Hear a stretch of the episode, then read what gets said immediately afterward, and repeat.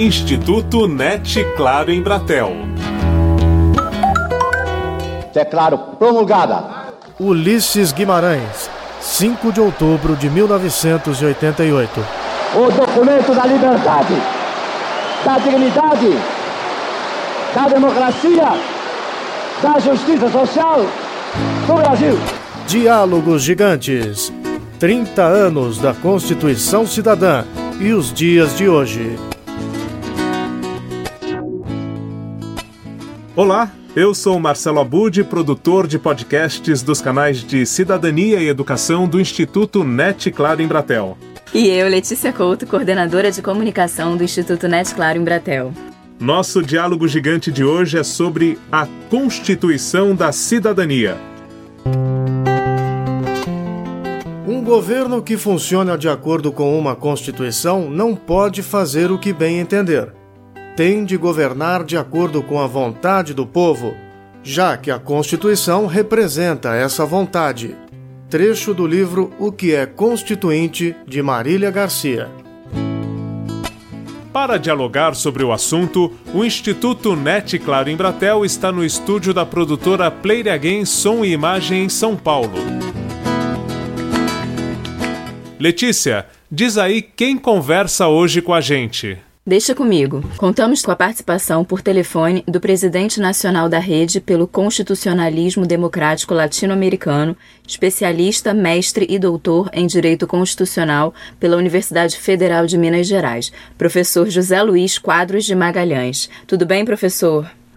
Tudo ótimo, uma satisfação participar do programa para discutir a nossa Constituição, né, que é um tema importantíssimo, fundamental né, para o nosso país. Contamos também com a participação da cientista política e coordenadora do grupo de pesquisa Ideias e Instituições para o Desenvolvimento e a Democracia, do CNPq, docente da UFSCar, Universidade Federal de São Carlos, diretora regional da Associação Brasileira de Ciência Política, a professora Vera Alves Cepeda. Como vai, professora? Olá, Marcelo. Olá, Letícia. Um prazer enorme estar com vocês, é, em especial para discutir um tema tão importante como os 30 anos da Constituição Brasileira de 1988. Uma Constituição que já tem praticamente uma geração inteira de brasileiros que nasceu e foi protegido é, por esse grande contrato social que a sociedade brasileira teve condições de fazer naquele momento. E que nesse momento se encontra num processo de crise, então é mais do que importante não só comemorar os seus 30 anos, mas discutir as possibilidades de manutenção e defesa dessa Constituição. Para começo de conversa, colocamos na roda o jurista brasileiro e professor emérito da Faculdade de Direito da Universidade de São Paulo, Dr. Dalmo Dalari. Perguntamos a ele por telefone por que a Constituição de 1988 é considerada Constituição Cidadã. Vamos ouvir. É, pois é, eu, eu, eu pensei nisso, fiz aqui um pequeno roteiro, dizendo o que foi que aconteceu a partir do golpe militar de 64, civil-militar, né, que foi financiado por empresários, e a, a instalação da ditadura, né? E depois, em 69, houve cassação de direitos políticos, tortura, assassinato, tudo. E em 69, a ditadura convocou uma falsa constituinte e fez uma falsa constituição que na verdade não tinha nada de democrático, nenhuma participação popular, não é? E aí algumas lideranças começam a atuar no sentido de buscar uma restauração democrática. O começo foi difícil, era preciso inclusive estimular as pessoas, conscientizar e encorajar e até informar em que constituiria essa Constituição Constituinte. E assim eu dou como exemplo que em 1980, veja o golpe é de 64, 69 a falsa Constituição, e em 80, dentro desse ambiente de ditadura, eu publiquei um pequeno livro chamado Constituição e Constituinte, exatamente para informar, esclarecer e estimular. Em 85, foi lançado aqui em São Paulo o Movimento de Participação Popular na Constituinte e, curiosamente, era liderado por um engenheiro, Francisco Itaker, mas com participação de pessoas de todas as áreas, inclusive do direito, e eu tinha grande participação. Em 86, eu fui eleito diretor da Faculdade de Direito e instalei na faculdade a Sala da Constituinte para receber pessoas, para fazer debates e receber propostas. E foi eh, extraordinário esse movimento pela participação popular, porque do Brasil inteiro foram surgindo propostas populares para a nova Constituição autêntica, eh, democrática. E, eh, graças a essa pressão popular, foi afinal convocada a Assembleia Nacional Constituinte e houve uma intensa participação da cidadania, primeiro na escolha dos constituintes e segundo nos trabalhos da Assembleia Nacional. E então, muitas propostas populares, propostas da cidadania, foram incorporadas na Constituição. E assim, em 5 de outubro de 88, terminou-se o trabalho e o então presidente da Assembleia Nacional Constituinte, Ulisses Guimarães, fez a promulgação e na fala de promulgação foi que ele usou da expressão Constituição Cidadã. O Brasil tem uma nova Constituição, Constituição verdadeiramente democrática, uh, feita pelo povo e assegurando os direitos da cidadania. Por isso é uma Constituição cidadã. Então, foi aí a origem dessa belíssima expressão usada com muita felicidade por Ulisses Guimarães. Então, é essa a, a história da Constituição Cidadã. É, professor, então nós ouvimos aí o doutor Dalmo Dalari explicando, é, na visão dele, o porquê da Constituição Cidadã.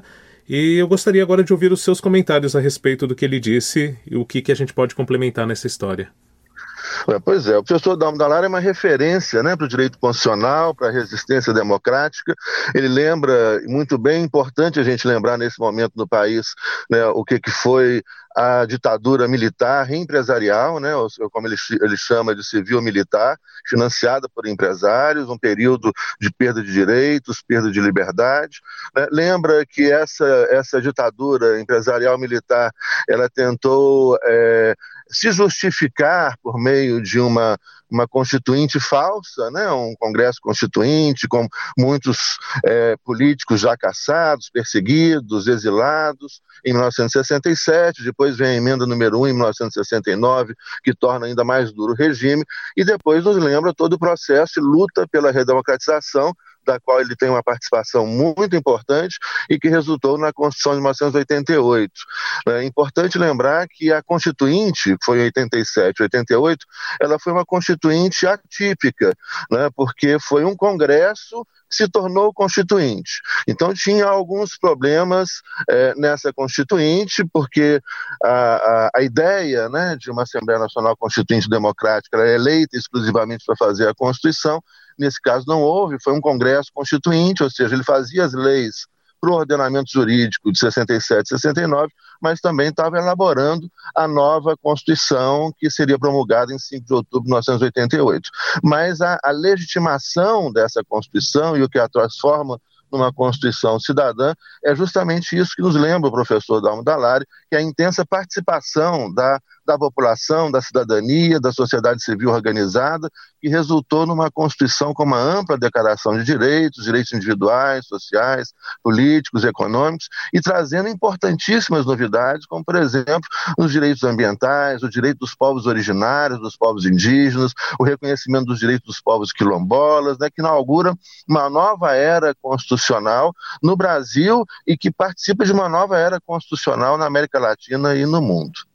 Professora, por favor, as suas observações sobre o que disse o doutor Dalmo Dallari.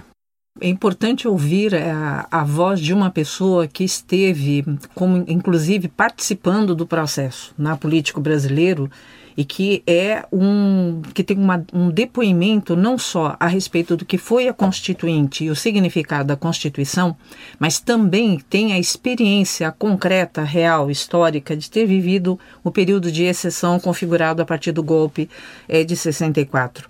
Eu acho que o, o professor Dalmo, que é uma referência para todos nós, tocou num assunto muito importante, né? retomando a frase que tornou-se célebre do Ulisses Guimarães no ato de promulgação da Constituição em 5 de outubro de 88, que é de denominá-la cidadã. Eu acho que a gente precisa pensar bem no que é o significado cidadão, né, ou cidadã no, no, no na concordância de gênero aplicada a essa Constituição, porque eu acho que o seu espírito é de ter sido, na verdade, a mais, a mais robusta Constituição republicana que este país já teve. Ela é cidadã por dois motivos. Pela forte participação que nós tivemos no processo constituinte da vontade popular, né? então nós não tivemos apenas uma constituinte, que a literatura aponta até alguns problemas é, importantes nessa relação de não ser uma constituinte integral, né, voltada especificamente para a Constituição, para a construção da Constituição, mas de qualquer maneira nós tivemos uma eleição para a Constituinte, isso é muito importante, porque permitiu à sociedade brasileira debater os projetos que estavam em jogo. Mas ela é cidadã porque, além desse debate, nós tivemos a participação efetiva da sociedade civil brasileira, na forma dos vários projetos que foram enunciados pelo professor Dalmo de Abreu Dalari. Mas, por último, por que ela é republicana? Porque ela é talvez a Constituição brasileira que mais levou a sério o fato de ter que é, construir instituições voltadas para os interesses da sociedade brasileira. E nisso ela transformou a ideia de uma coisa pública no seu sentido mais íntimo desse processo constitucional. Constituição, substantivo feminino. Conjunto das leis que regulam a vida de uma nação, normalmente desenvolvidas e votadas pelo Congresso, cujos membros representam o povo, tendo o propósito de declarar direitos ou deveres individuais. Carta Magna. Novo Dicionário Aurélio. A Constituinte que antecede a promulgação da Carta Magna de 1988 é vista como uma chance que tivemos de recuperar a cidadania perdida nos anos de ditadura. Professor José Luiz, a gente ouve falar em Constituinte e Constituição. Dá para diferenciar para o nosso ouvinte esses dois termos? Sim, é uma diferença grande. Primeiro, o poder constituinte originário né, ele é um poder de criação. Então, qual é a ideia? Ele deve ser democrático, né, portanto, há uma assembleia popular eleita pelo povo com a finalidade exclusiva de discutir, elaborar o texto e promulgar a Constituição. Então, o poder constituinte é um poder criador, é um poder soberano, ele não encontra limites no ordenamento jurídico anterior, é uma, uma ruptura. Né? Quando há uma constituinte, é uma ruptura com uma ordem vigente, no caso 87, 88, foi uma ruptura com a ordem da ditadura e estabelecendo de uma nova, estabelecimento de uma nova ordem constitucional. O poder constituinte ele cria o Estado, ele cria os poderes constituídos, instituídos, né, o executivo, o legislativo, o judiciário, e ele é feito por uma assembleia. É, eu lembrava na, na, na, anteriormente que a 87, 88 foi atípico, porque nós tivemos um Congresso Constituinte. Né? A teoria constitucional ela defende a existência de uma Assembleia Constituinte popular eleita exclusivamente para fazer o texto da Constituição. Uma vez feito o texto da Constituição, promulga-se a Constituição, essa Assembleia Constituinte era desfeita e aí convocam-se eleições gerais para todos os níveis. Isso não aconteceu em 87 e 88, mas também, como eu lembrei, a Constituinte, o Congresso Constituinte de 87 e 88, né, ele se legitimou no processo justamente por causa de um grau, um alto grau de participação popular da sociedade civil organizada. Então, quando a gente fala em constituinte, nós estamos falando de uma Assembleia Nacional que é eleita para fazer a Constituição. A Constituição é justamente o resultado dessa Assembleia Nacional Constituinte, que é soberana e deve ser democrática, ou seja, tem que expressar a vontade popular, e aí resulta na Constituição. A Constituição como todas as constituições do mundo, ela tem que ter necessariamente sempre dois tipos de normas.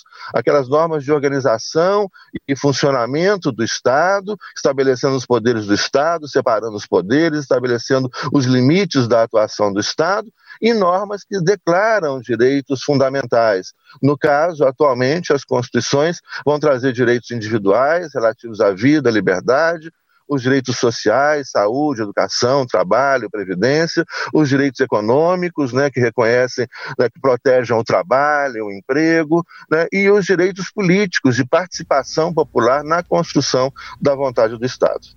Professora Vera Cepeda, gostaria que você fizesse um resgate histórico da nossa Constituição. Qual era o contexto do país no momento em que ela foi promulgada e o que isso implicou no período da Constituinte? É, eu acho importante a gente lembrar que a década de 80 é caracterizada no Brasil por uma grande, uma grande, um grande fenômeno de crise. Né? Ah, convergiam para esse, esse momento da década de 80 uma grande desestruturação econômica. Então, se a gente lembrar o período da hiperinflação, a inflação é uma coisa é, complicadíssima para a vida da sociedade, porque ela não só corrói a moeda, como ela corrói a capacidade das trocas, como ela corrói a capacidade de investimento industrial, como ela corrói o preço dos salários e corrói a capacidade de consumo do trabalhador. E não bastasse esse, esse movimento de crise, os anos 80 é, trazia uma decisão da cúpula do governo, ah, que foi o que nós, na verdade, chamamos desse arco de interesse que juntou os militares e o setor empresário para dar essa configuração de uma ditadura civil-militar, para aquela que se implanta a partir de 64 no Brasil, nós tivemos claramente um posicionamento do governo no sentido de proteger né, as grandes formas de concentração de capital e, é, de alguma maneira, criar mecanismos que aumentaram e reproduziram, modernizaram profundamente a desigualdade brasileira. Então, quando a gente fala de crise, a gente, em geral, lembra disso, né? lembra o período inflacionário, lembra a, a, o processo de revitalização da sociedade civil, que não é dos anos 80, começa lá atrás, 76, 77, 78, mas que nos anos 80 parece que converge, né? Na medida em que você tem uma crise tão acelerada em que você vai repor o pacto social. E para esse pacto social, a energia dessa sociedade civil dos anos 80, dos anos 70 e esse, esse fenômeno de crise dos anos 80, eu acho que é um elemento de combustão para aquilo que a gente vai discutir no processo constituinte de 87 e naquilo que fica como diretrizes da Carta Magna é, em, em 1988. Então, eu, eu, eu penso é, por que esse elemento da crise para nós é importante? Que inclusive corroeu as capacidades do Estado, né? corroeu na, na, sua relação internacional, na sua relação interna, corroeu a legitimidade das nossas instituições, nos trouxe um processo de modernização pautado na exclusão, né? na violência política e na exclusão é, de uma grande parte da população brasileira de todos os benesses daquele amplo processo de desenvolvimento que foi capitaneado pelo Estado, construído desde a década de 50, mas eu acho que convergiu para esse momento uma experiência fundamental. Não basta para um país ele querer a modernização econômica, porque a modernização econômica ela pode não se traduzir numa modernização social e numa modernização das instituições. Eu acho que a sociedade brasileira ali fez a sua grande experiência histórica. Né? Não é à toa que o preâmbulo da sua Constituição, e que eu acho que o preâmbulo é uma coisa bem legal, né? porque o preâmbulo é mais do que os artigos. Ele dá para nós a tônica, o espírito geral que rege a construção desse pacto social, porque é isso que uma Constituição é, não uma, é, um, é, um, é um contrato social estabelecido da sociedade com é, o Estado, lembrando que no meio do caminho tem uma pedra chamada mercado, né? porque mercado não é necessariamente a sociedade, embora ele seja da dimensão da sociedade, mas ele parece que opera com uma lógica diferente da lógica da família e dos indivíduos, e do outro lado você tem o Estado. Então, as constituições são um arco de aliança entre esses três elementos que muitas vezes se tensionam. Né? E nesse momento é, é, da Constituição dos anos é, 80, me parece que ali aquele preâmbulo apontava que a grande questão nacional era a desigualdade. E isso eu acho que é muito importante. Então, eu penso que esse projeto de resgate de uma tradição de modernização geradora de desigualdades e assimetrias, quer sejam sociais, porque aumentou a assimetria social a partir né, da, do, dos anos 60, porque aumentou a desigualdade dos capitais políticos entre os atores, porque o Estado acabou sendo capturado pelas elites durante um grande período de tempo. O fato de, no seu preâmbulo, a Constituição dizer justiça, equidade igualdade, eu acho que é fundamental para um país que pretende pensar que ele vai ser moderno não só do ponto de vista do seu PIB, ele vai ser moderno do ponto de vista do seu IDH, ele vai ser moderno do ponto de vista das suas instituições, ele vai ser moderno do ponto de vista da justiça, que eu acho que é uma palavra que as pessoas nos últimos, é, nos últimas décadas é, é, colocaram como sinônimo, ah, como sendo um espectro legal. Justiça não é legalidade. A legalidade pode, inclusive, estar do lado da injustiça. Por isso que a gente tem,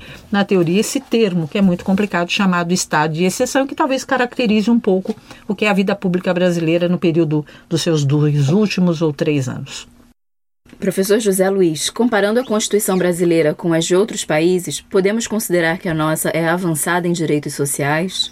Sim, a Constituição brasileira de 88 ela traz grandes avanços, né, uma declaração muito grande de direitos individuais no artigo 5 né, e traz também uma grande declaração e capítulos específicos para é, tratar dos direitos sociais. Quais são os direitos sociais? São direitos que pedem um agir estatal, uma prestação positiva do Estado, como, por exemplo, a obrigação do Estado de oferecer educação pública né, é, universal, de oferecer saúde pública universal, né, que dá origem, então, ao importante sistema universal de saúde que a gente tem, né, que é o SUS, o maior sistema de saúde pública do mundo, né, traz, a, como já disse, a, a, a proteção à democracia, traz a proteção ao trabalho, então, a nossa Constituição traz diversos artigos referentes aos direitos trabalhistas, à proteção do direito do trabalhador, traz referência à Previdência Social, à Seguridade Social. Sem dúvida, a nossa Constituição é uma das constituições mais avançadas do mundo em termos de direitos sociais. E, infelizmente, é importante lembrar isso,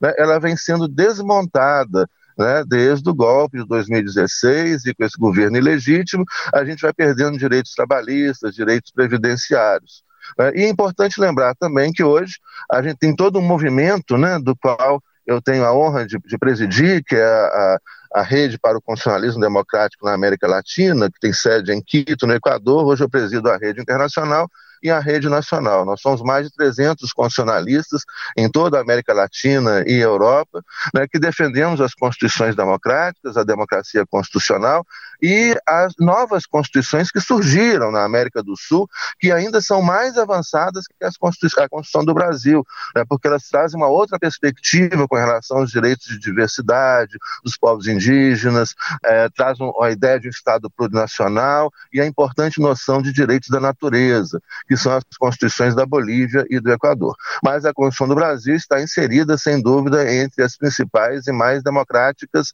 constituições do planeta, embora como eu lembrei, atualmente ela venha sendo desrespeitada. Professora, a Constituinte que gerou a Constituição de 88 teve o que de diferente em relação a outras constituintes do Brasil?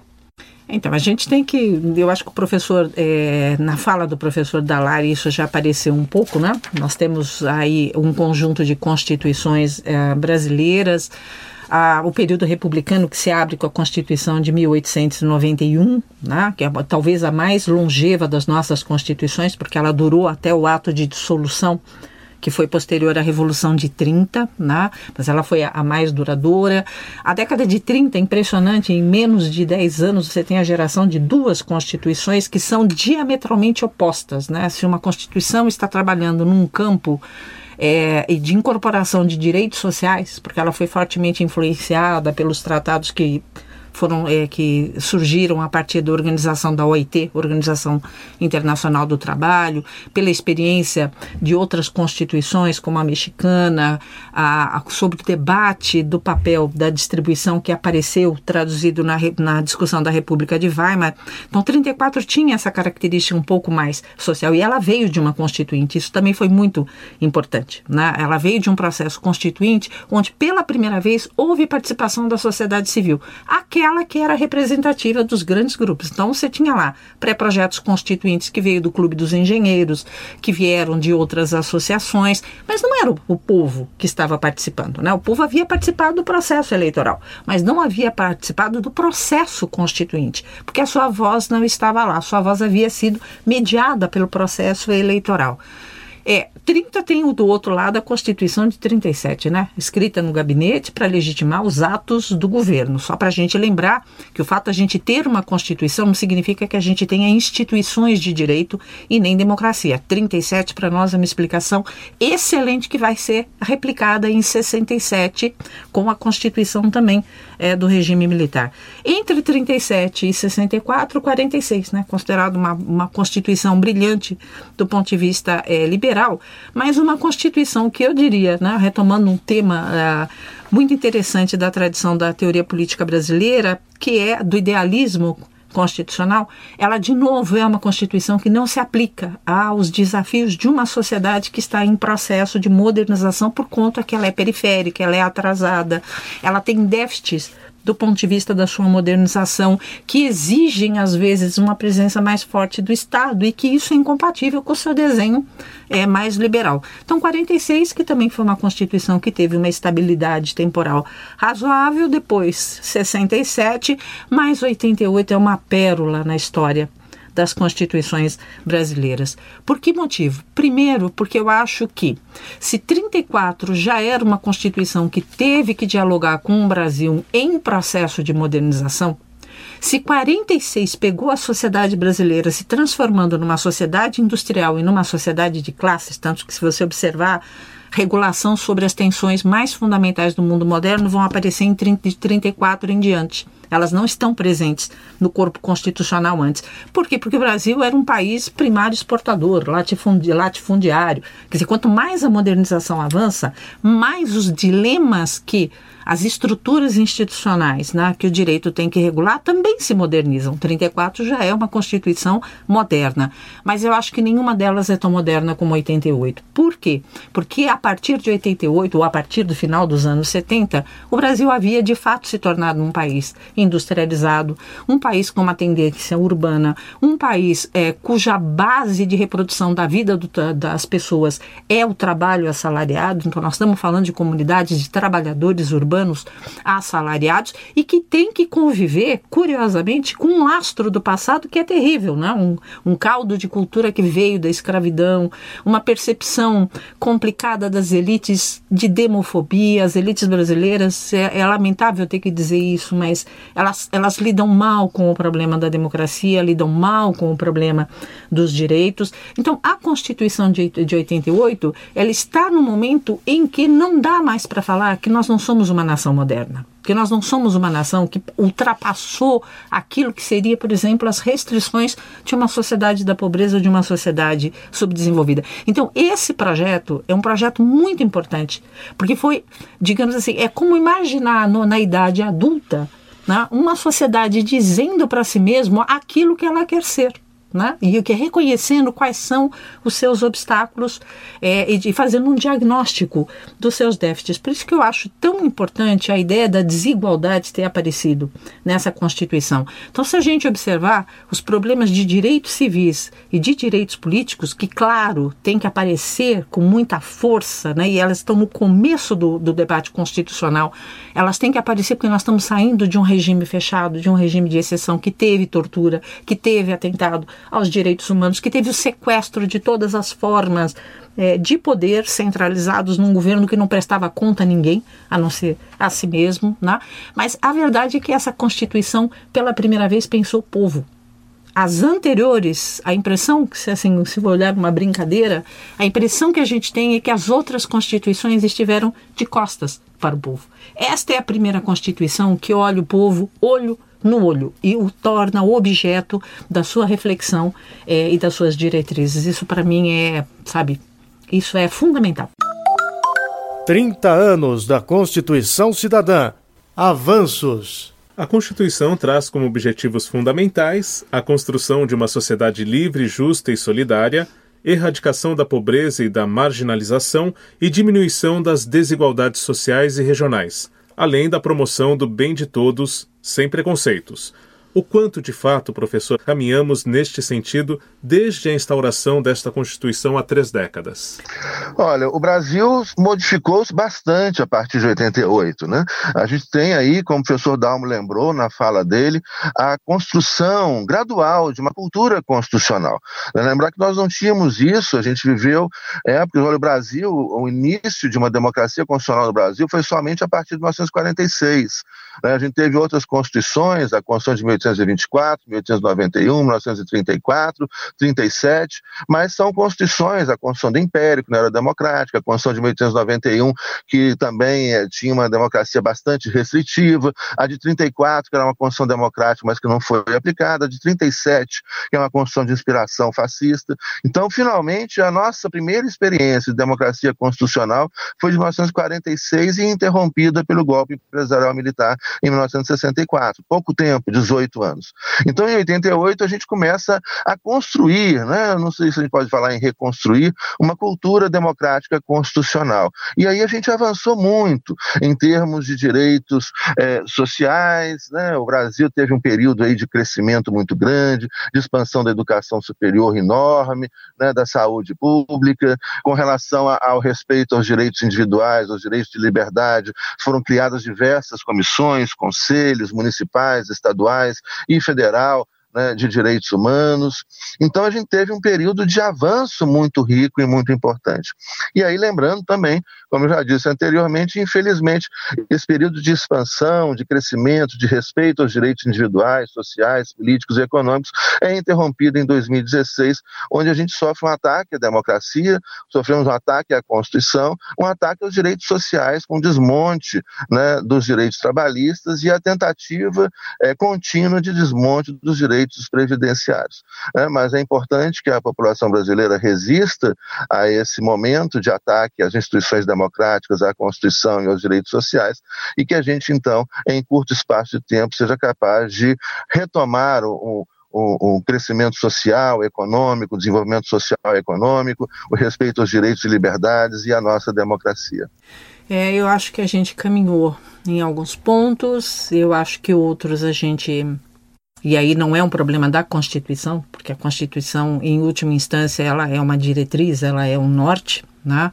porque ela, ela, ela, ela media as formas de organização né? da, da, da vida social, política e econômica, mas ela não, ela não pode inventar algo que não esteja lá. Ela pode orientar, por isso que a gente, inclusive, aponta a Constituição de 88 como uma Constituição dirigente. Por que dirigente? Porque eu tenho um projeto que eu quero ver transformado é, em realidade, eu acho que esse aspecto dessa Constituição é, é grande. Algumas coisas eu acho que a gente conseguiu, como por exemplo, tem um elemento da Constituição é, de 88 que eu acho precioso, que é, é somar a forma de democracia representativa à democracia participativa.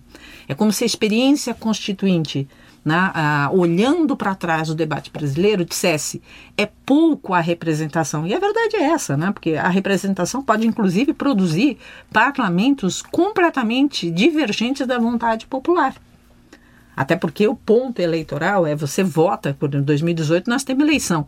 A gente vai votar é, pensando o quadro da sociedade brasileira para 2018, mas o mandato de quem nós vamos eleger é para quatro anos. Se nesses quatro anos bastaria isso, se nesses quatro anos mudar a tessitura das, dos conflitos políticos, esses atores vão decidir a partir da sua própria vontade. Então, esse é um momento autocrático.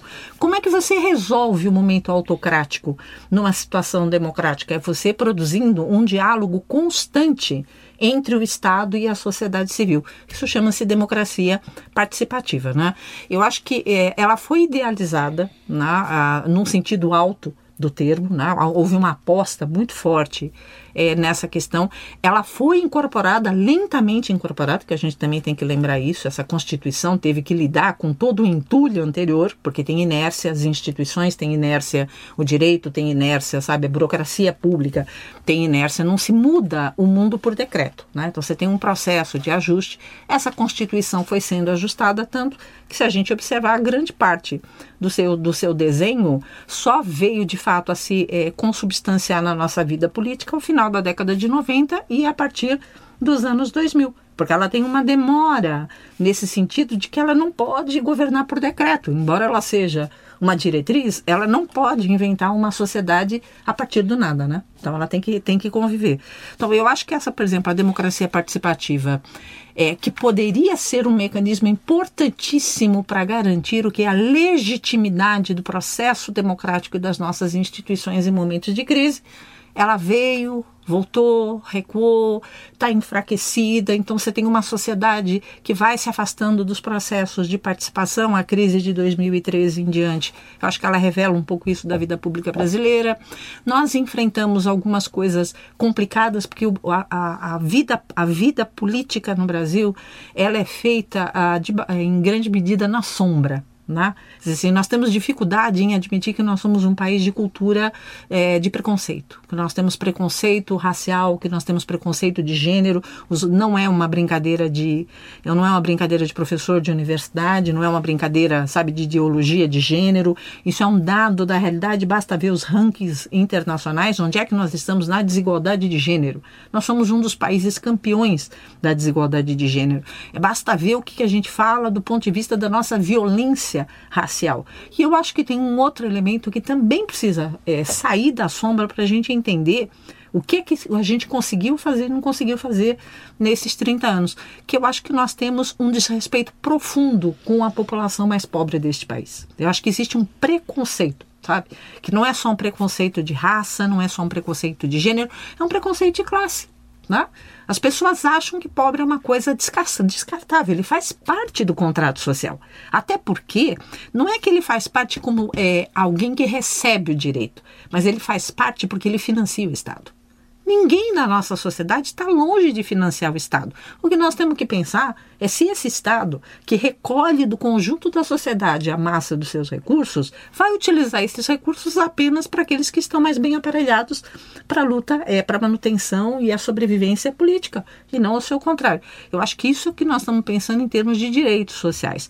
O Brasil é um país de tradição fraquíssima da social-democracia e olha, quando a gente olha os países que a gente gostaria de, de, de viver, em geral eles têm tradições sociais democratas. Até é, países que você fala que têm tradição liberal, em algum momento fizeram o compromisso é, social-democrata e tiveram a incorporação dos cidadãos no, no, bem público, né, no conjunto da riqueza socialmente produzida. O Brasil é um país de tradição fraquíssima em termos de proteção social. A Constituição de 88 colocou isso como seu norte. A verdade é que a gente conseguiu avançar em alguma coisa, mas agora estamos retrocedendo com essa ideia de que a manutenção dos atores que pagam o Estado brasileiro não cabem no PIB brasileiro. Então, eu acho que a gente ganhou, porque a gente ganhou, por exemplo, do ponto de vista do enfrentamento e preconceito, ganhamos muita legislação coisa que é importante, é importante porque as pessoas têm que ser educadas, elas têm que saber que elas estão praticando preconceito. Nós tivemos políticas que pela primeira vez transformaram é, esse ator, né, transformaram um povo em objeto do direito e da proteção do Estado, e isso é raro, é um momento raro da nossa trajetória histórica e que eu acho que a gente tem que, nesse momento, sentar e ver até onde nós podemos abrir mão do que foram essas conquistas. Não conquistamos tudo, mas olha, conquistamos muita coisa. Pelo menos a ideia de que isso faz parte da questão nacional, isso faz parte do fundamento do nosso contrato político. A Constituição prevê que as relações internacionais devem levar em conta os direitos humanos, defesa da paz e solução pacífica dos conflitos, e repudia o terrorismo e o racismo. Na prática, o Brasil é um país que segue esses preceitos, professor José Luiz? Olha, é, como eu disse, a gente tem um período de construção disso sim, mas é, no Brasil ainda há muito a percorrer. Né? E aí é, é importante lembrar, por exemplo, que hoje nós temos no Brasil ainda ainda muito vivo, infelizmente, o racismo, a homofobia, praticada pelo próprio Estado brasileiro, pelas instituições brasileiras, né, é, pelas polícias, não estou generalizando, são todas, mas isso acontece muito em vários estados brasileiros. Né. Há o extermínio da população negra no Brasil, né, só na cidade de Belo Horizonte são, é, é mais é cerca de é, um e meio, dois homicídios de jovens negros por dia em Belo Horizonte. Né, isso é um índice altíssimo. O Brasil tem aí um dos os índices mais altos do mundo de violência, de assassinatos, né, é, superior às zonas de guerra. Então, o Brasil ainda é um país que a gente pode dizer, em um processo de guerra civil, o número de pessoas que morrem no nosso país por ano né, chegam a 60 mil pessoas né, assassinadas. Esses dados são horrores, são, são assustadores, né? É, mas a gente precisa insistir na luta e na conquista desses direitos. Né? O Brasil, na sua, na sua política internacional, nas relações internacionais, tem prezado por esses valores mas internamente há muito que se construir em relação à luta contra o racismo, contra a homofobia e contra a violência urbana e rural, que é muito grande em nosso país. Professora Vera, em comparação com outros países, como estamos nessas relações internacionais que prevêem, no texto constitucional, uma cultura da paz? Então, né, essa, essa questão da cultura da paz, no caso brasileiro, ela é hum, complexa. Porque se a gente observar para fora, o Brasil é um país que teve pouquíssimas experiências beligerantes, né? teve poucos movimentos de guerra. Se a gente olhar é, para dentro do ponto de vista de pensar em guerra civil, em grandes conflitos organizados e orquestrados, também não é da tradição é, brasileira, o que não significa, então, pensar nessa coisa da cultura da paz. Para fora, o Brasil é considerado um país pacífico. Né? Nós não entramos em guerra com os nossos vizinhos, não estamos imersos nos grandes conflitos, fazemos ajuda humanitária há muito tempo. É, fazemos ajuda humanitária, é, não temos uma política imperialista em relação a outras, as outras nações. Então, na, olhando para fora, eu diria que não há grandes problemas né, ah, com relação à imagem do Brasil nesse, nesse debate. O problema é que a paz não é algo que é feita para fora, porque essa é a paz da guerra. A outra é a paz da guerra civil, a outra é a paz interna. Nessa, eu acho que a gente ainda tem, é, tem grandes déficits e, e, tem muito que fazer ah, ah, pela frente. Né? O problema de uma cultura da tolerância. Né? É, é, curioso que a literatura brasileira consagrou dois termos que são muito complicados. O primeiro deles é a tal da democracia racial, né? que vem sendo desconstruído com muito, muito esforço, vem sendo desconstruído ao longo do tempo. A outra é a ideia de que o brasileiro, né, ou que a cultura brasileira é uma a cultura da cordialidade. Né? O primeiro caso era o Gilberto Freire, o segundo é a tese fundamental é, do Sérgio Buarque de Holanda, mas na verdade esses dois motes eles estão obscurecidos pela essa ideia fundamental de que nós somos um país que vivemos mal com a tolerância. Né, com a ideia. Porque a tolerância não é só o respeito ao outro. Eu acho que nesse momento essa é uma questão fundamental para o debate político brasileiro. Quanto quanto você tem que respeitar a oposição do outro, a posição do outro, a visão de mundo do outro.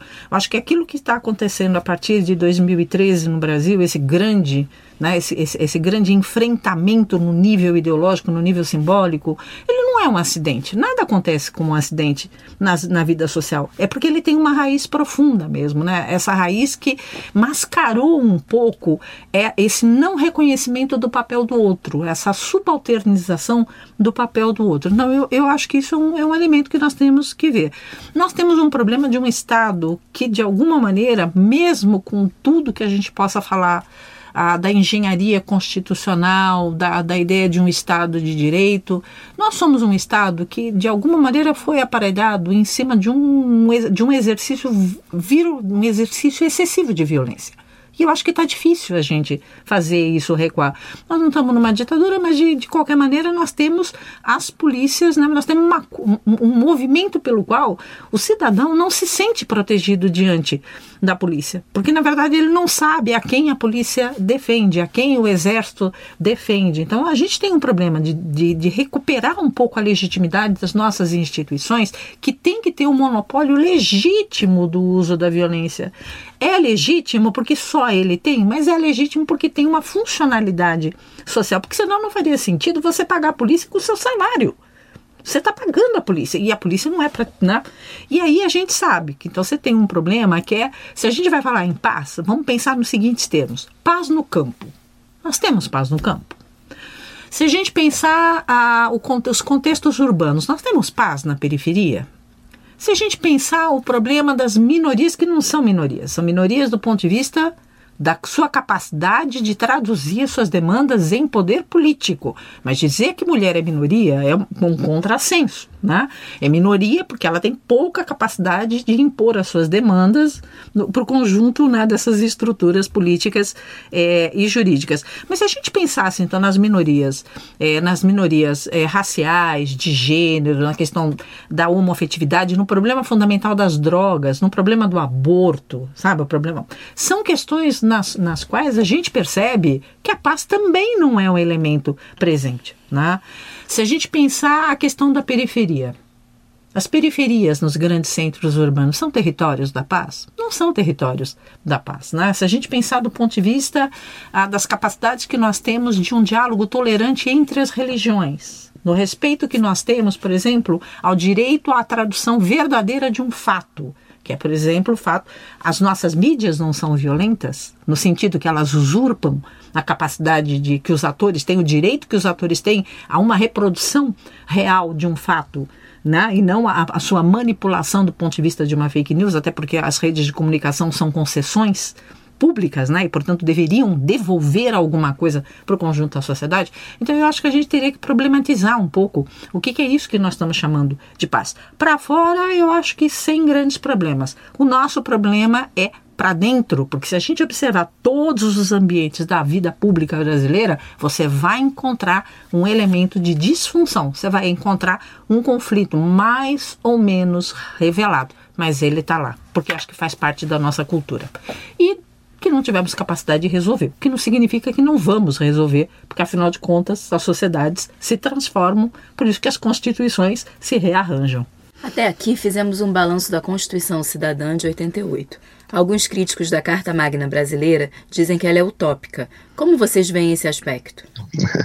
É, eu acho que, que não, ela não é uma utopia, ela é até diante das novas é, conquistas, dos novos textos constitucionais e dos processos democráticos que vão sendo construídos aí pelo mundo afora e aqui na América do Sul, ela é até ela é uma Constituição bem, bem real, né? ou seja, ela é possível sim de ser efetivada, é uma Constituição social e democrática, e alguns países pelo mundo afora efetivaram é, esses direitos sociais, esses direitos individuais, políticos e econômicos. Né? Não são poucos países, e as pessoas podem falar, ah, mas são países ricos, etc. Não.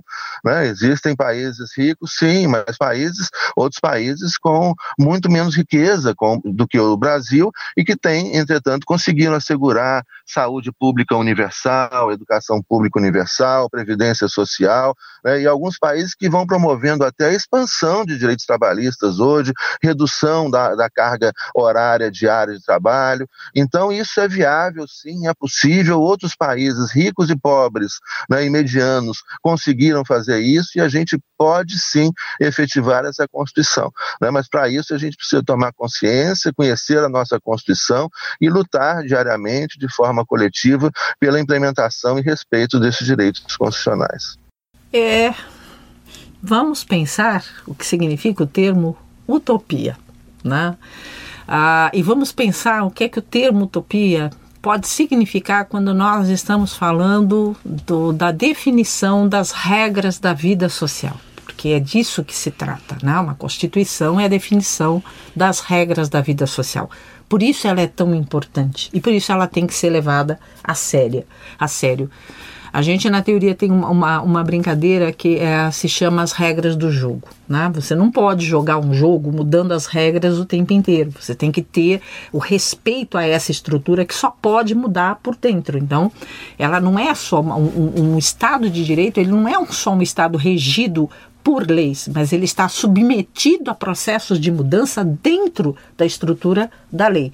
Essa, por exemplo, todo o debate relativo a, a, a, ao, a se 2016 foi um golpe ou não foi, não foi um golpe, se foi um golpe parlamentar, se foi um golpe. O que, o que, que tem, o que está em jogo ali? Tem em jogo ali que de alguma maneira você rompeu as regras do jogo em dois movimentos, porque você rompeu a fonte da soberania, na medida em que você transferiu para o legislativo algo que, ser, né, que o conjunto da população havia decidido no processo eleitoral e democrático. Seria justo um procedimento como esse, se acordado com a sociedade, se de fato pautado em, em, em um processo real e justificado, mas por outro lado, o que, que você fez? Você rompeu a regra do jogo porque você rompeu os elos de representação. Então você tem dois movimentos complicados ali. Então, é isso, né? Quando nós estamos falando de instituições democráticas, quando nós estamos falando de Estado de Direito Estado Constitucional, é esse movimento, é pela regra do jogo e dentro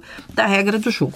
Mas se as constituições têm essa tarefa de promover uma vida que para nós é dinâmica, que está o tempo inteiro em movimento, eu tenho duas possibilidades.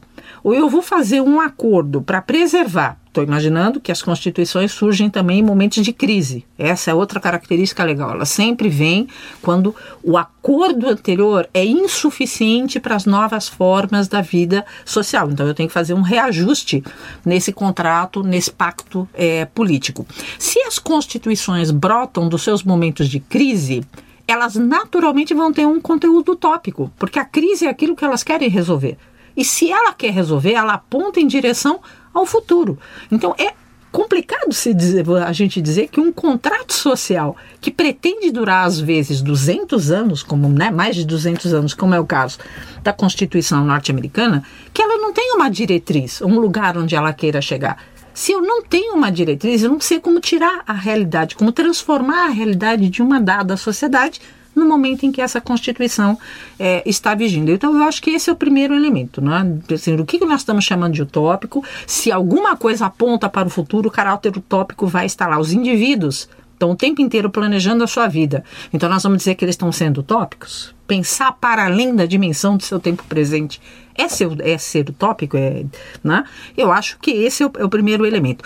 O segundo elemento em relação à utopia é porque eu acho que faz parte exatamente daquilo que tem de melhor na capacidade constitucional, que é ter um projeto de nação, que é ter um projeto de futuro organizado afinal de contas, não se tratam só de normas sociais. Essas normas sociais cumprem uma função, que é a diminuição do conflito e aumento da estabilidade social e política. Então, eu tenho uma diretriz, eu tenho um telos, eu tenho um objetivo. Se eu retirar isso dos projetos é, constitucionais, o que, que sobra da nação? Para onde os indivíduos vão? Eles vão se organizar em relação aos seus interesses privados, vão se organizar em relação às suas preferências, seus dogmas, suas religiões, a regra do mercado? Como é que se constrói uma nação né, com, esse, com esse chão político tão pequeno, tão, tão subalternizado?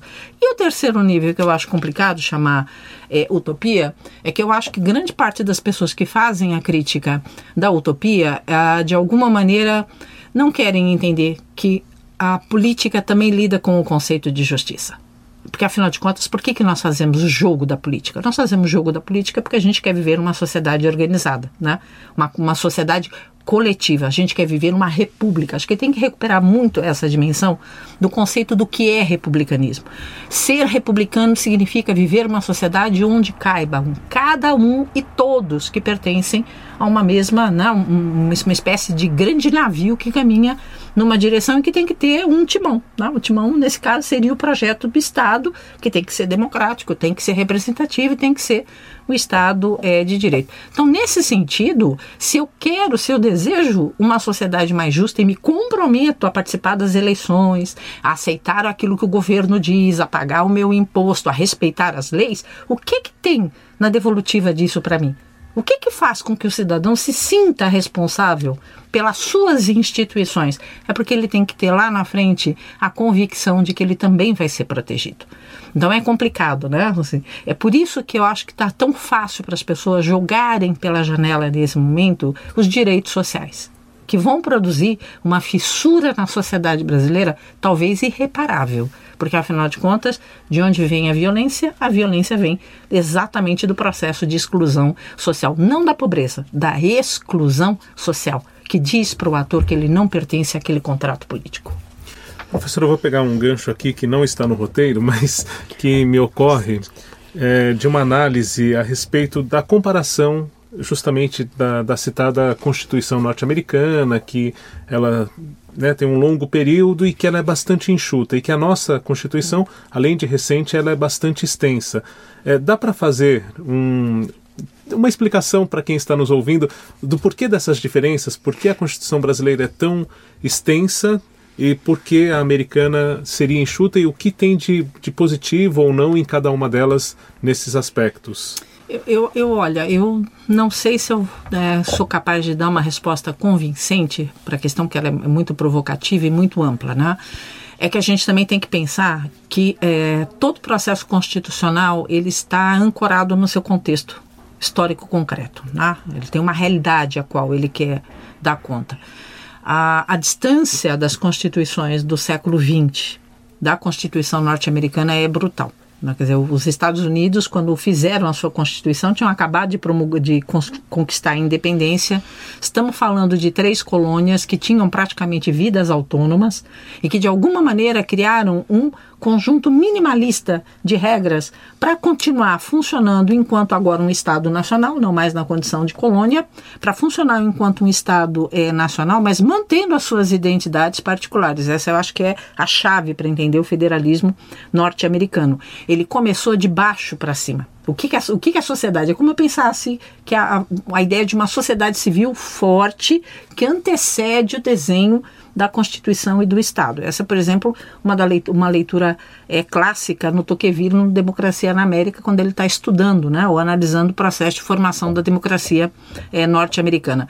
O que, que, tem de diferente dos países, é, por exemplo, o Brasil, os países latino-americanos, ou aquilo que nós chamaríamos de países tardo-periféricos, que são aqueles que vão fazer a construção dos seus estados nacionais no século XIX, não estamos falando mais nem do século XVI, nem do XVII, nem do XVIII, nós estamos falando final do século XIX, né? 19, final do século XIX, mas que na verdade só rompem de fato to, com tudo que era a herança é, colonial na década de 30 do século passado. Então, nós somos países cujas constituições são construídas em outro marco, em outro contexto.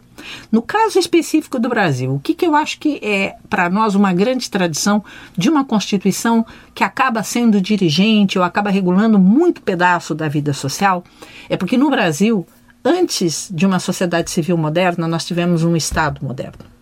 É só lembrar que o nacional desenvolvimentismo, que inclusive produziu todas as virtudes da industrialização, que produziu todo o processo de transformação estrutural e urbanização da sociedade brasileira, foi em grande medida é, planejado e custeado pelo Estado. Então, para nós, o Estado tinha uma centralidade que, no caso dos americanos, era inversa.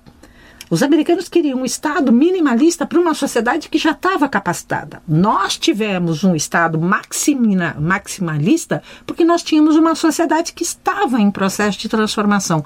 O que volta à Constituição de 88, porque é em 88 que esse ciclo se quebra. A partir de 88, nós temos uma sociedade capaz de dizer que tipo de Estado ela quer. Essa eu acho que é uma experiência inédita é, na nossa tradição. Se por uma acaso a gente tiver outra, nós vamos estar na mesma situação. Professor José Luiz, há quem diga, até na imprensa internacional, que a nossa democracia anda ameaçada nos últimos anos. Até que ponto devemos levar isso em conta? Olha, eu acho que isso é muito sério, né? É importante que, que o nosso ouvinte, que as pessoas, que os brasileiros tomem consciência do processo que ocorre de extrema gravidade no nosso país a partir do golpe institucional realizado em 2016 e o desmonte do país que vem ocorrendo desde esse período. Né?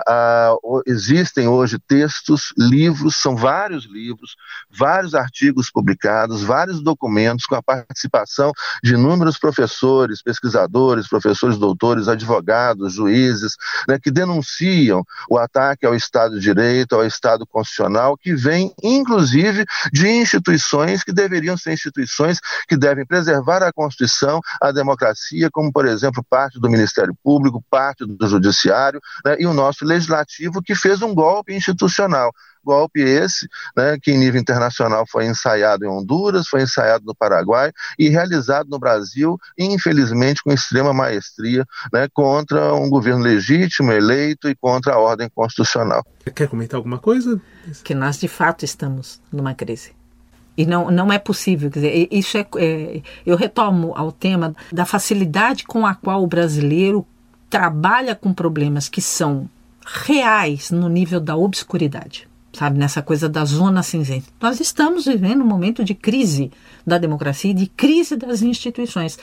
Sem a percepção desse problema, você não tem como resolver o problema. Não dá para fingir que está tudo ok. Não está tudo ok. Bem, estamos nos encaminhando para o último bloco de mais um diálogo gigante do Instituto Net Claro em Bratel. Mas antes, gostaria ainda de tocar em mais um assunto importante, que são as eleições. Uma das características da democracia é a representação, já falamos aqui em democracia representativa, e os cidadãos então elegem justamente aqueles que vão ser os representantes nas diversas esferas de governo. Professora Vera Cepeda, na sua opinião, qual a relação entre um voto consciente e a efetivação da cidadania no país? o acesso a uma informação. Quer dizer, como é que o indivíduo. Vamos imaginar a seguinte situação: você não tem informação para saber se aquilo que seu filho tem é um quadro de doença que mereça ir correndo com ele para o hospital ou não. Se você não tem informação qualificada, você pode tomar a decisão equivocada. Então, eu acho que essa questão é, de, de alguma maneira de ter. Não é o controle, não se fala, não é questão de censura, mas é de cobrar da, da, das, dos meios de comunicação aquilo que eles deveriam estar fazendo. A colocação de informações sem viés ideológico, sem, é, sem que não, não, não representassem uma visão de mundo parcial. Não é isso. Os meios de comunicação têm que dar os fatos para que os atores, a partir dos fatos, escolham a que visão de mundo eles vão aderir ou não. Isso é um princípio de cultura democrática. As pessoas acham que democracia é eleição. Democracia é muito mais do que eleição. Começa nesse processo de imaginar que todo indivíduo tem que ter autonomia decisória para saber o que o interesse bem compreendido. Isso é uma chave do debate é, democrático. Então, eu acho que a questão é, do acesso a uma informação qualificada, e qualificada é isso, é neutra, neutra. Se nós vamos discutir neutralidade objetividade, a gente tem que começar isso. O Estado não pode mentir, o Judiciário não pode mentir, o Legislativo não pode mentir, a imprensa não pode mentir, porque são os quatro poderes de uma sociedade organizada: Legislativo, Executivo, Judiciário e Opinião Pública, que de alguma maneira está capitaneado pelos meios de comunicação numa sociedade complexa e de massas como é o nosso caso.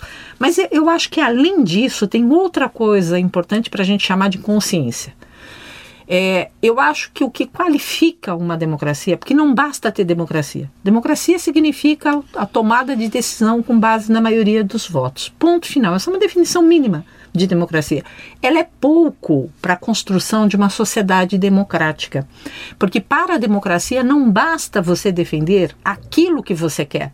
Você tem que ter consciência se aquilo que você quer é bom para o conjunto da sociedade. Porque senão você vai transformar a democracia numa competição radical em que vai levar o mais forte, se não e se esse mais forte não tiver respeito, consideração e solidariedade pelo conjunto dos atores da sociedade, você não está construindo uma nação. Você está construindo outra coisa, né? um simulacro de uma nação na forma, talvez, de um mercado concorrencial, quer seja econômico. A ideia da, da, da guerra híbrida é um pouco isso quando a economia comanda a política, né? quando os meios de comunicação comandam a política, isso é uma coisa muito complicada. Então, eu, eu diria, se tem alguma coisa que eu, eu, eu falaria com muita tranquilidade com relação às eleições de 2018, é que, que nós, brasileiros, estamos sentados em cima de um furacão de um furacão. Trata-se do que nós seremos, sabe, para 100 anos, o que será o futuro dos nossos filhos. Então, primeira questão, tomar uma decisão do ponto de vista geracional. Não se toma decisão para o hoje. Se toma decisão para daqui a 25 anos, para daqui a 50 anos. Então você quer saber se aquilo que você está escolhendo é bom ou não? Pense como vai ser o futuro dos seus filhos. Pense como vai ser o futuro dos seus netos. Né? E não adianta dizer assim, ah, então é bom que não tenha filho. Porque não é assim que a gente constrói o processo civilizador. Né? Então eu acho que a primeira questão é essa consciência de que a sua decisão ela afeta as próximas gerações. A segunda é que a ideia de que você tem o direito ao voto e que você tem uma visão de mundo, do ponto de vista político, não significa que você vai defender a ferro e a fogo só aquilo que te interessa. Porque ou você pensa no caráter político, que significa pluralidade, que significa polis, que significa comum, você tem que medir o cálculo da sua decisão em relação ao que é possível e o que é necessário para a construção de um projeto nacional. Isso eu acho que nos ajudaria muito a sair desse buraco que, infelizmente, nesse momento a vida pública brasileira se encontra. Só mais um adendo aqui, quando a gente fala em representatividade, as pessoas se preocupam muito com, a, com o presidente do país. E nós temos nessas eleições, né, além do presidente, outros representantes da nação. Falando em Constituição, qual que é o peso de cada um desses poderes? É, essa é uma questão importantíssima, Marcelo, porque, veja, as pessoas, a, é, elas, a gente tem uma, um, uma percepção das nossas instituições que são muito sofisticadas, mas uma percepção que eu acho que é um pouco limitada, né? Porque as pessoas falam governo. Peraí, de que governo nós estamos falando? Porque nós temos governo federal, estadual, municipal, nós temos legislativo, executivo, judiciário, cada um com uma competência e cada um com a capacidade de criar obstáculos às ações do outro, né? Então, não adianta você escolher um presidente que vai, tem que vai ter a tarefa de governar junto com um legislativo que é o oposto ao seu projeto de governo, porque ele vai ter que negociar. É isso que o pessoal acha que é complicado, né? É, é, daí de onde brota um pouco, talvez a energia da corrupção, do que se fala da corrupção, que é essa moeda pela qual, para provar uma coisa, vou ter que dar um ministério. Gente, isso faz parte do jogo político brasileiro. As pessoas naturalizaram e acham que isso é uma coisa banal. Não é banal, é gravíssimo.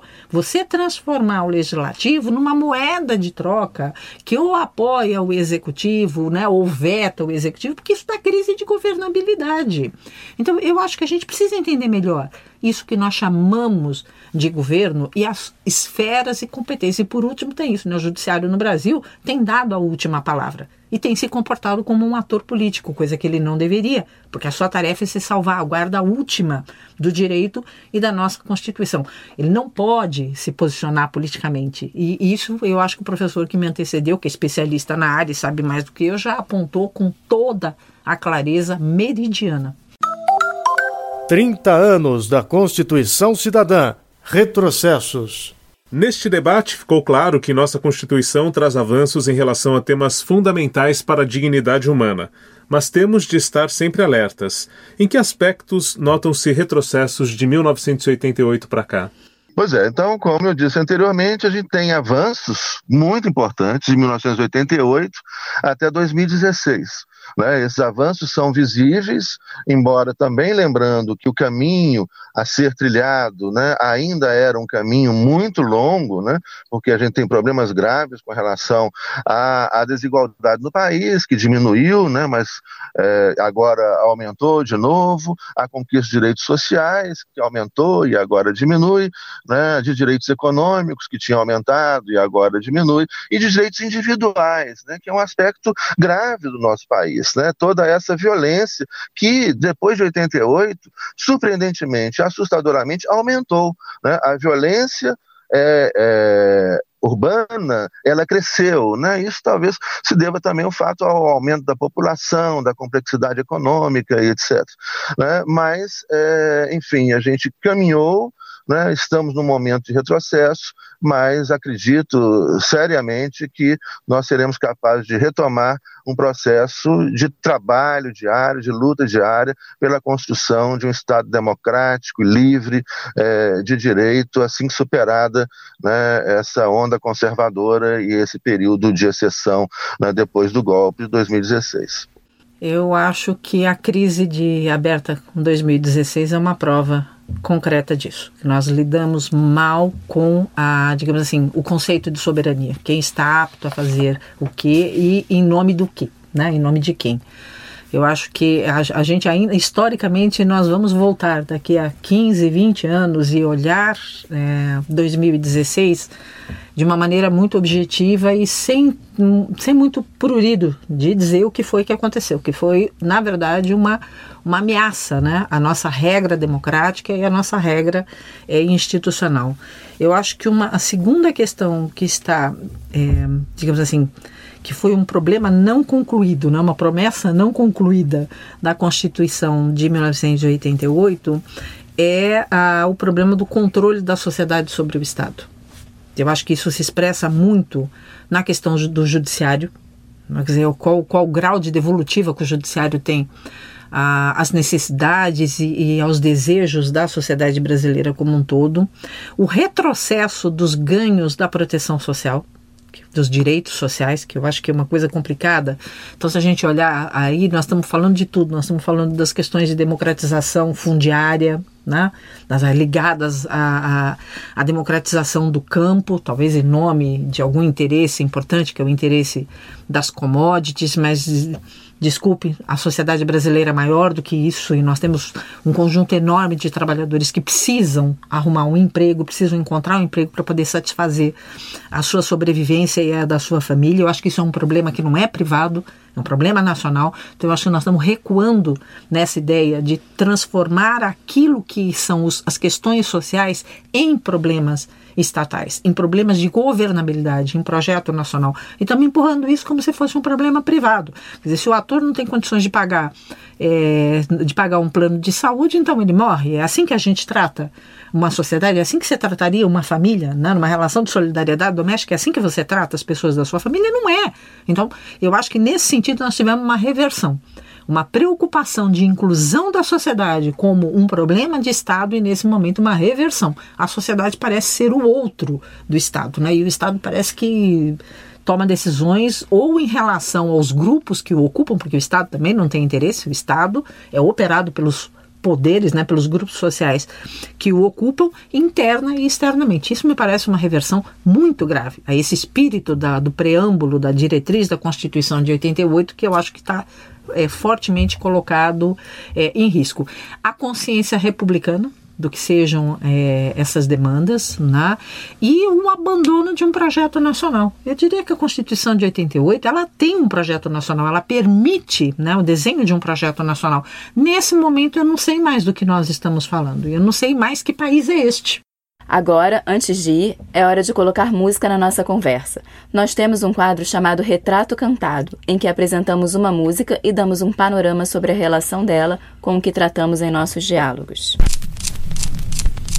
Retrato Cantado Professores, vocês têm músicas a indicar para nosso ouvinte que quer pensar mais sobre cidadania, direitos e deveres ligados à nossa Constituição? Desde que chegou o convite para a entrevista, eu vinha pensando se ela era possível de caber, né? Acho que tem muitas, mas uma uh, expressa não a questão da Constituição de 88, mas o dilema que a Constituição de 88 vive no período atual, que eu acho que é o que país é este da, do Legião Urbana.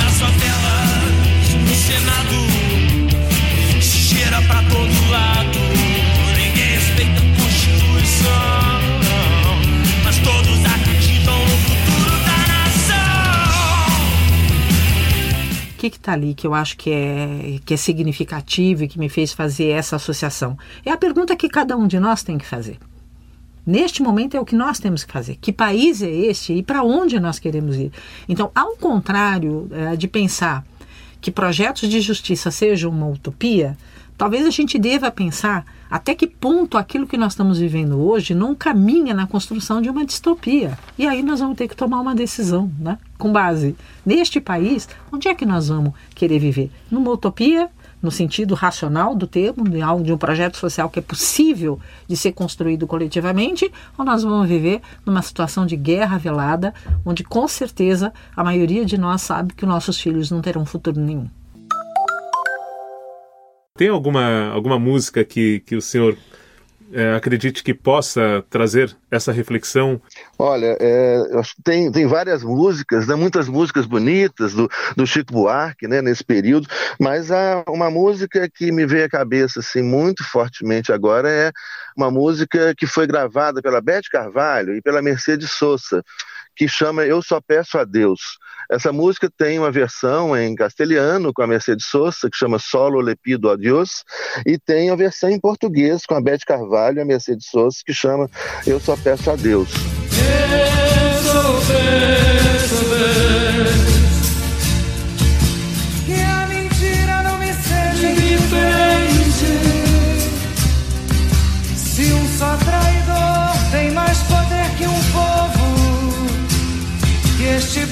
Não esqueça facilmente. Acho que é uma música que diz da necessidade da gente se preocupar com o outro, de sermos solidários, de não nos acostumarmos com a violência, né, e sim de nos preocuparmos e lutarmos pela, pela paz né, e pela democracia. Agora, esse nosso diálogo gigante sobre os 30 anos da Constituição Cidadã e os dias de hoje chega ao fim. Mas antes, deixamos nossos microfones abertos para as considerações finais de vocês. O que podemos esperar daqui para frente? Olha, é, nós precisamos primeiro tomar consciência, né? Eu acho que há em curso aí, eu, eu acho não, há em curso aí, não só no Brasil, mas como no mundo inteiro, um conceito novo que é chamado de guerra híbrida, né? Que é uma guerra econômica, né? Uma guerra psicológica e uma guerra ideológica, ou seja, pela construção dos significados do mundo. Isso não é uma novidade, mas isso hoje é muito intenso, é muito forte e é um processo muito sofisticado. Então é importante a gente é importante que as pessoas busquem se informar em lugares distintos, né, é, separar o joio do trigo. Há, há, muita mentira por aí nas redes e, e, e também na, na, na, televisão, no rádio, jornais, etc. Então, é, uma, é um processo que requer cuidado, que requer paciência, que requer busca da informação. As pessoas devem desconfiar, devem duvidar e devem construir com liberdade a sua percepção do mundo. Né, e o que eu queria deixar aqui como palavra final É um grande parabéns para vocês por essa iniciativa, por essa oportunidade da gente debater a realidade do país, debater a nossa Constituição, né, e de iniciativas como essa, né, que vocês tiveram, é que a gente precisa cada vez mais para que nós possamos ter uma população cada vez mais organizada, mais consciente dos seus direitos e deveres, né, e que seja capaz, então, de lutar contra esse retrocesso e retomar o caminho da democracia e da liberdade. Professora Vera Cepeda. É, bom, eu comecei apontando aqui crise, crise, crise, crise, coloquei a Constituição de 88 no momento exponencial né, é, da, da, mudança social brasileira e eu diria que a crise que nós vivemos hoje, que vai passar pela eleição, mas não vai se esgotar na eleição, porque não basta decidir quem governa, é necessário haver condições de governabilidade é, a, a, necessidade de rever o que é que esses atores vão estar falando em relação à Constituição, aos pactos é, sociais anteriormente é, fixados. Então dá a impressão de que eu estou sendo muito pessimista. Não estou sendo pessimista, porque é na crise que a gente cresce. Né? Ou seja, a sociedade brasileira já mostrou a sua vitalidade. Olhem quantos regimes autoritários nós tivemos. Né? Nós saímos de 37 para a Constituição de 46, nós saímos de 67 para a Constituição de 88. Para mim, nada, é, nada prova de que nós estamos numa via de mão única, que nós não possamos é, reverter esse, esse, esse processo. Acho que a sociedade brasileira tem muita vitalidade, tem uma sociedade civil organizada, tem setores que têm consciência. Agora, a questão é a gente fazer a política como ela deve ser feita, não como mercado, mas com a ideia de construção de um projeto republicano onde caibam todos e cada um de nós. Professor José Luiz, parece que o senhor tem mais alguma coisa a acrescentar? É, uma coisa que seja importante lembrar, né? É que assim que, que retomada né, a, a, democracia constitucional no Brasil, a gente precisa repensar algumas instituições. Né? E entre as instituições que a gente precisa repensar é o Supremo Tribunal Federal e o Poder Judiciário. Eu acho que é fundamental que a gente pense né, é, num judiciário mais democrático, não tem é, cabimento né, a existência aí de juízes recebendo 70 mil, 100 mil, 200 mil, 300 mil reais por mês, são juízes distantes da realidade do povo. Eu não imagino como é que eles podem ser capazes de julgar o dia a dia dos cidadãos comuns, né? Eles vivem em outro mundo, né, com esses salários exorbitantes, absurdos, e precisamos de um Supremo Tribunal Federal mais democrático, com mandato, né, não tem sentido esses juízes entrarem lá e ficarem até o resto da vida né, no Supremo, tem que ter um mandato como outros lugares, mudar a forma de escolha, né, inserir uma participação popular na escolha dos ministros do Supremo, né, uma renovação né, e diante de uma preocupação de um Supremo que parece é, delirante por, vezes. Né? O ouvinte que, que, que, que assiste a TV né, no Senado vê aquelas pessoas assim numa, numa vaidade desmedida né, e onde um fala A, o outro fala Z. É importante lembrar ao, ao ouvinte que isso não é normal, isso não acontece nas democracias pelo mundo afora. Né? Um, um tribunal pode e deve haver discordância, né? numa corte é necessário buscar a construção de um consenso, mas é, essa, esse, você pode ter até um que diga A, o outro diga A e meio ou B, né, mas um dizer A e outro dizer Z, isso não é normal, isso não é constitucional, isso traz insegurança jurídica e é fundamental uma reforma do Poder Judiciário, entre outras reformas que a gente necessita do país. Bom, muito obrigado a vocês dois, né, pelo debate no mais alto nível que tivemos aqui. E você, ouvinte, fique atento aos demais temas desta série. Participe também deixando seus comentários no portal e redes sociais do Instituto NET Claro em Bratel. Obrigada, Vera e José Luiz, e também a você que esteve conosco na audiência de mais esse diálogo. Até a próxima. Sempre lembrando que esta série é composta por seis episódios. Acompanhe os demais no portal do Instituto NET Claro em Bratel e a gente continua a se falar por lá. Este podcast teve apresentação de Letícia Couto e Marcelo Abude. Produção de Marcelo Abude e Daniel Greco. Locução: Daniel Greco. Trabalhos técnicos: produtora Player Again Som e Imagem. Produção executiva: André Minassian e Tula Minassian. Responsável técnico de gravação: Caio Torresan. Edição e finalização: Fernando Galvez. Editora de conteúdo: Desirê Luiz. Realização: Instituto Net Claro em Bratel.